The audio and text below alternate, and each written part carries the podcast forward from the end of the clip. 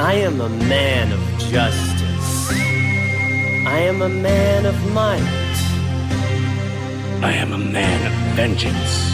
I am a man of the night.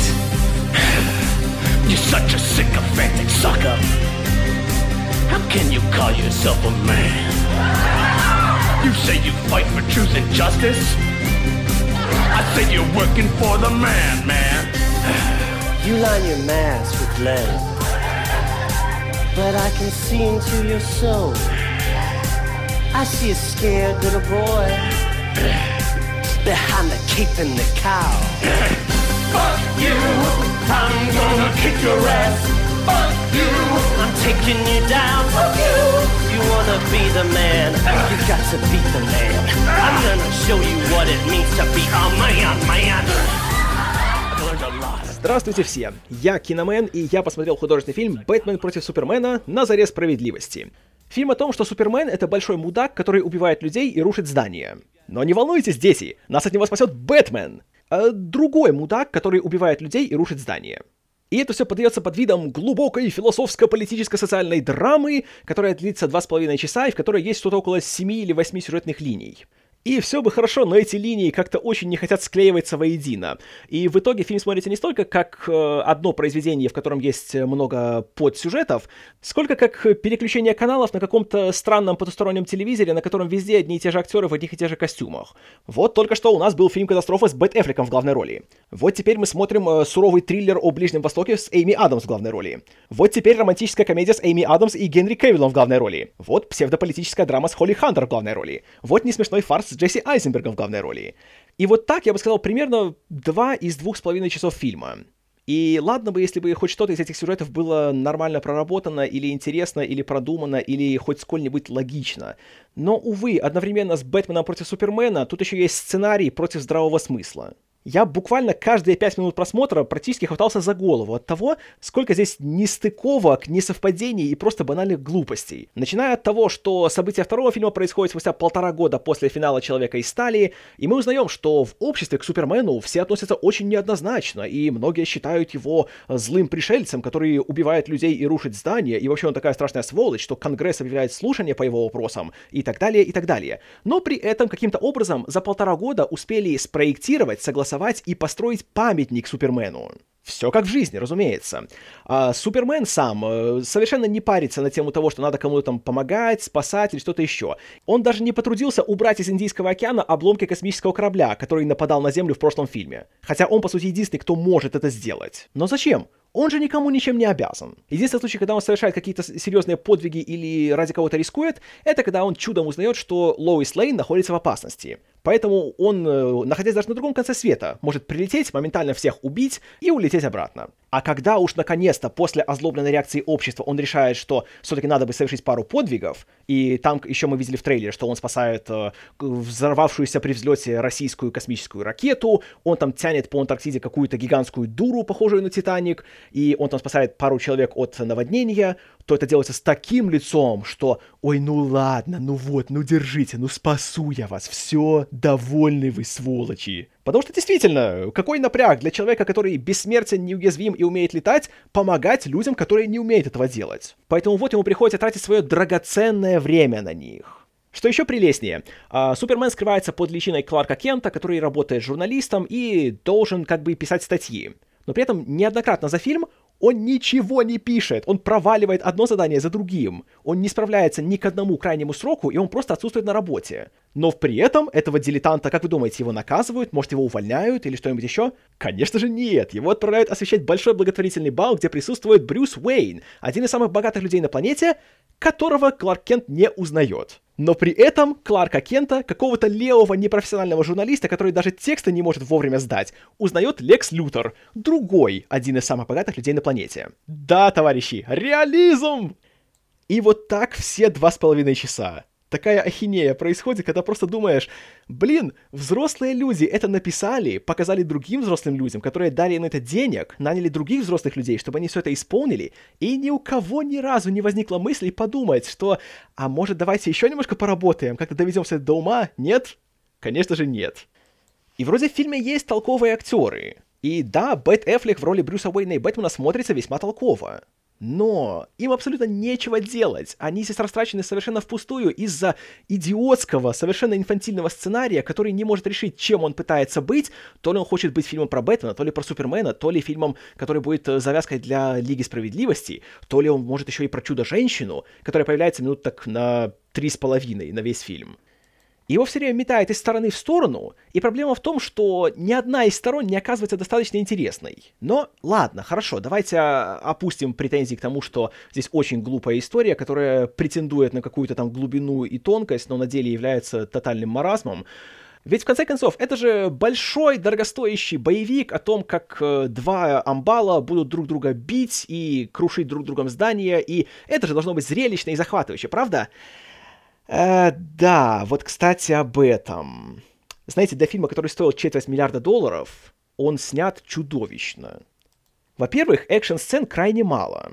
Во-вторых, они до безобразия скучны и однообразны. Я понимаю, что в теории, думая, что если Супермен будет бить Бэтмена в лицо, это будет круто, но когда он это делает раз так с 17 начинаешь уже немножко скучать.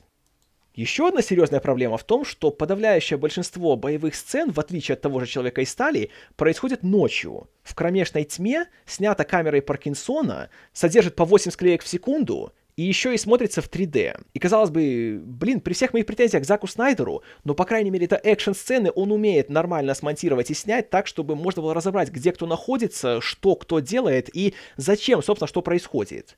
Но только не здесь.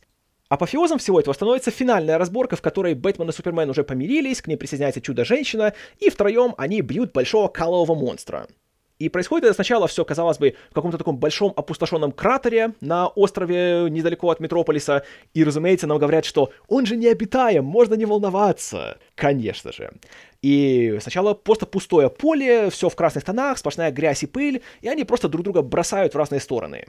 И хорошо. А потом внезапно оказывается, что рядом еще куча зданий, на которые можно забираться и которые можно крушить. Потому что внезапно все поняли, что просто драться посреди пустого поля — это скучно, давайте еще покрушим здание. Но я ж молчу о том, что когда компьютерные дублеры твоих актеров дерутся с еще одним компьютерным каловым монстром, это тоска зеленая. Также к вопросу о кошмарном монтаже, съемке и постановке.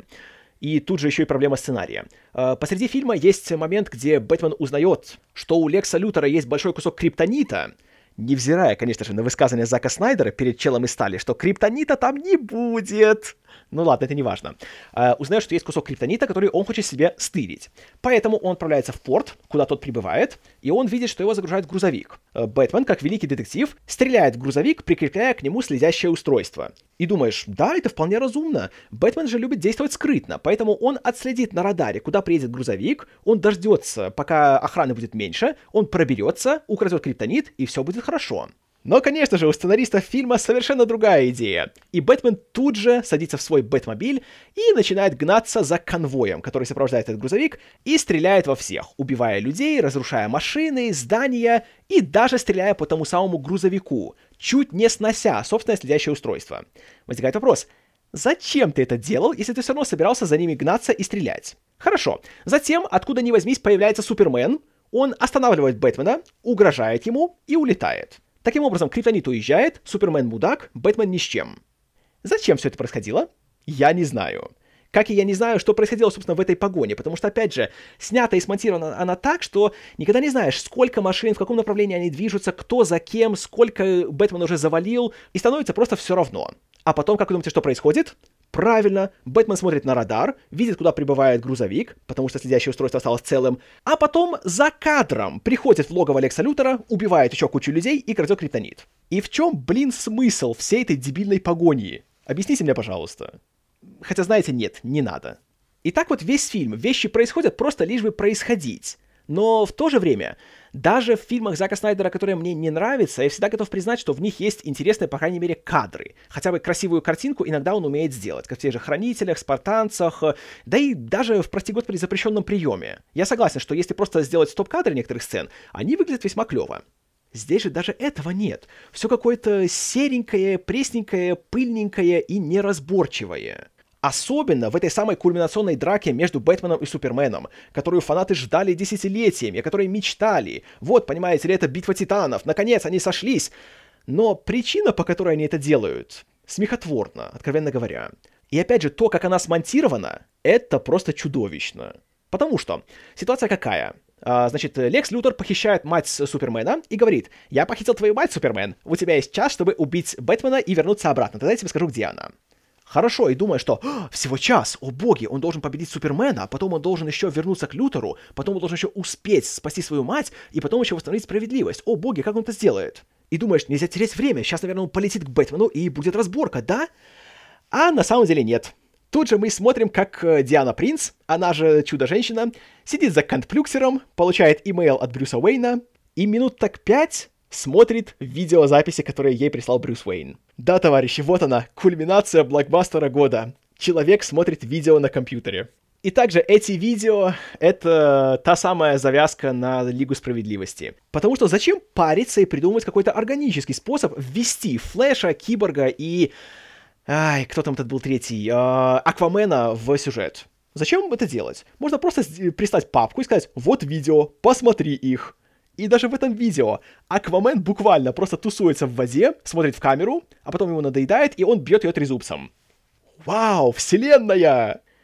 Ну и потом, конечно же, наступает, наконец, драка между Суперменом и Бэтменом, в которой Супермен сначала еще пытается сказать, что «Я не хочу с тобой драться, я должен тебе объяснить, почему я это делаю, ты должен мне помочь». Но, конечно же, вместо того, чтобы стать и ему рассказать, он идет прямо, попадая в ловушку Бэтмена. Хорошо, от одной ловушки он направился. Может, теперь он, он все-таки будет стоять и расскажет Бэтмену, в чем дело, чтобы не пришлось драться и крушить здание. Конечно же нет, он дальше идет, попадает в следующую ловушку, а потом они дерутся. В кромешной тьме, под дождем, в 3D, в темных очках. Зашибись зрелище, вот ей-богу. Но и это не так смехотворно, как завершение этой битвы и то, каким образом Супермен убеждает Бэтмена успокоиться и помириться это так глупо, что я даже не хочу это повторять, потому что, ну ей-богу, вот, вот, блин, все строится на том, что Супермен случайно решает перед смертью назвать свою мать по имени. И все строится на том, что это имя совпадает с именем кое-кого другого из этой вселенной. И, ну, честное слово, взрослые люди это делают. Ай. Знаете что? Хорошие фильмы по комиксам — вроде Первого Мстителя, или оригинального Супермена, или даже Бэтмена Начала. Это фильмы, на которых я смотрю, и я забываю, сколько мне лет. Я снова пятилетний ребенок, я снова смотрю с открытым ртом, я восторгаюсь этими людьми на экране и думаю, вау, какие они молодцы, черт побери, я хочу быть таким же. И я вспоминаю момент в конце первого Супермена, когда Супермен доставляет Лекса Лютера и его комедийного напарника Неда Бейти в тюрьму, и начальник тюрьмы говорит ему, страна снова в безопасности, благодаря тебе, Супермен. И я реву от восторга, потому что думаю, блин, какой же он молодец! На Бэтмене против Супермена на заре справедливости я смотрел, и я не чувствовал себя пятилетним ребенком. Я чувствовал себя взрослым 27-летним мужиком, который тратит свое время и деньги на этих двух угрюмых амбалов, которые черт знает чем занимаются два с половиной часа в кромешной тьме на экране. И знаете, это далеко не самое хорошее, чем можно себя почувствовать. И фильм в итоге, кроме того, что он чудовищно скучный, глупый, неинтересный, он сделал, казалось бы, невозможное. Он совершенно отбил у меня всякую любовь к этим героям и всякое желание снова когда-либо их видеть. Да, конечно, предыдущие фильмы о Супермене и Бэтмене я буду пересматривать и буду получать с них удовольствие, но больше я не хочу этих людей ни видеть, ни слышать о них, ни говорить о них, ни вообще что-либо о них знать, потому что вот если это будущее супергеройского жанра, и судя по тому, какие прогнозируются ему кассовые сборы за первые выходные, и тому, что уже в следующем году выходит «Чудо-женщина» и «Лига справедливости. Часть первая», это будущее супергеройского жанра, по крайней мере, в версии DC. Спасибо, товарищи, лучше я буду жить в своих воспоминаниях в прошлом. Потому что с этими мудаками я ничего общего иметь не хочу. И фильм «Бэтмен против Супермена» на заре справедливости я не рекомендую ни в коем случае. Хотя какая разница, вы же все равно уже сходили и посмотрели. Надеюсь, вам понравилось. Спасибо за внимание. С вами был Киномен.